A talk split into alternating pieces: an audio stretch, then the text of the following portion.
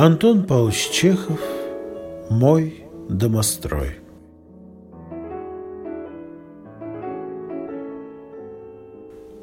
Утром, когда я, встав от сна, стою пред зеркалом и надеваю галстух, ко мне тихо и чинно входит теща, жена и свояченица. Они становятся в ряд и, почтительно улыбаясь, поздравляют меня с добрым утром. Я киваю им головой и читаю речь, в которой объясняю им, что голова дома – я. Я вас, ракалии, кормлю, пою, наставляю, говорю я им. Учу вас, тумбы, уму-разуму, а потому вы обязаны уважать меня, почитать, трепетать, восхищаться моими произведениями и не выходить из границ послушания ни на один миллиметр. В противном случае, о сто тысяч чертей и одна ведьма, вы меня знаете. В бараний рог согну. Я покажу вам, где раки зимуют. И так далее. Выслушав мою речь, домочадицы выходят и принимаются за дело. Теща и жена бегут в редакцию со статьями, жена в будильник, теща в новости дня к Липскерову. Свояченица садится за переписку начисто моих фильетонов, повестей и трактатов.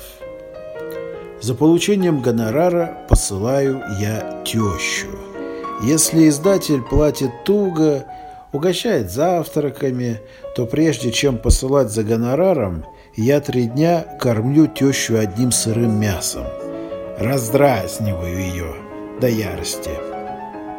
И внушаю непреодолимую ненависть к издательскому племени. Она красная, свирепая, клокочущая, идет за получкой, и не было случая, чтобы она возвращалась с пустыми руками. На ее же обязанности лежит охранение моей особы от назойливости кредиторов.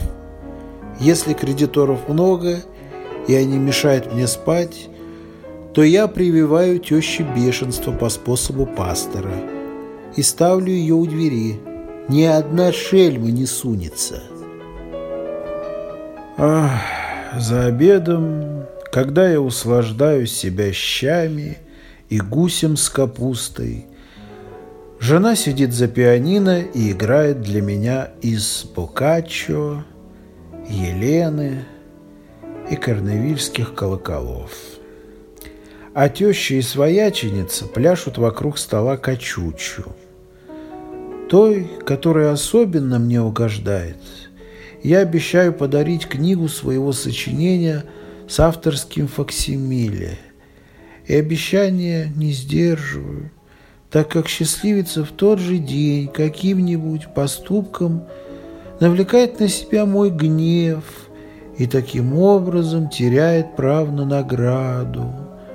После обеда, когда я кейфую на диване – распространяя вокруг себя запах сигары.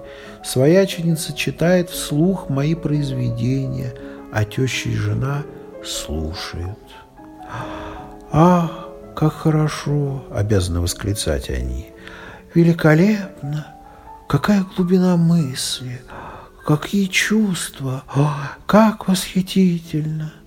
Когда я начинаю дремать, они садятся в стороне, и шепчутся так громко, чтобы я мог их слышать. Это талант. Нет, это необыкновенный талант. Человечество многое теряет, что не старается понять его. Но как мы ничтожны, счастливы, что живем под одной крышей с таким гением. Если я засыпаю, то дежурная садится у моего изголовья и веером отгоняет от меня мух. Проснувшись, я кричу «Тумбы! Чаю!» Но чай уже готов, мне подносят его и просят с поклоном. Кушайте, отец и благодетель, вот варенье, вот крендель, примите от нас посильный дар.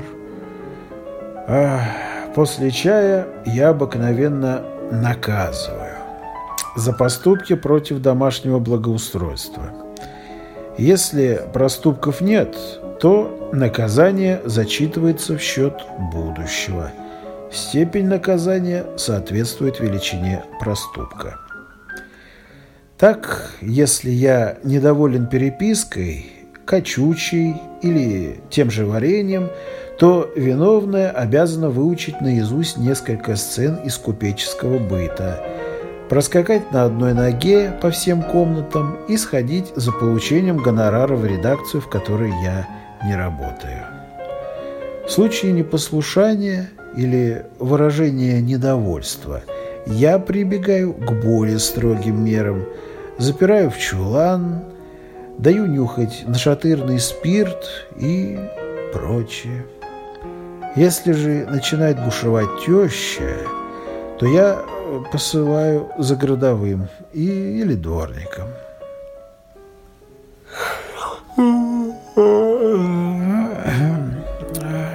Ночью, когда я сплю, все три мои домочадицы не спят. Ходят по комнатам и сторожат, чтобы воры не украли моих произведений.